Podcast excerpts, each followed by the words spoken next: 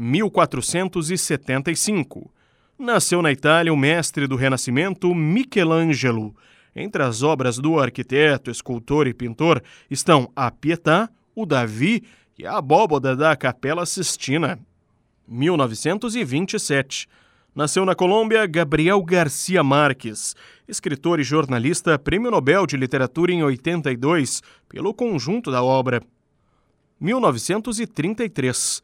Foi lançado o documentário A Voz do Carnaval, que marcou também a estreia de Carmen Miranda no cinema. 1946, nasceu o guitarrista, baixista, saxofonista, compositor e cantor britânico, guitarrista e vocalista da banda inglesa Pink Floyd, David Gilmour. 1952, nasceu o cantor e compositor britânico Rich, radicado no Brasil, é autor de diversos sucessos como Menina Veneno, A Vida Tem Dessas Coisas e Pelo Interfone. 1972, nasceu o jogador de basquete norte-americano Shaquille O'Neal. 2003, o parlamento de Cuba elegeu Fidel Castro para o sexto e último mandato como presidente.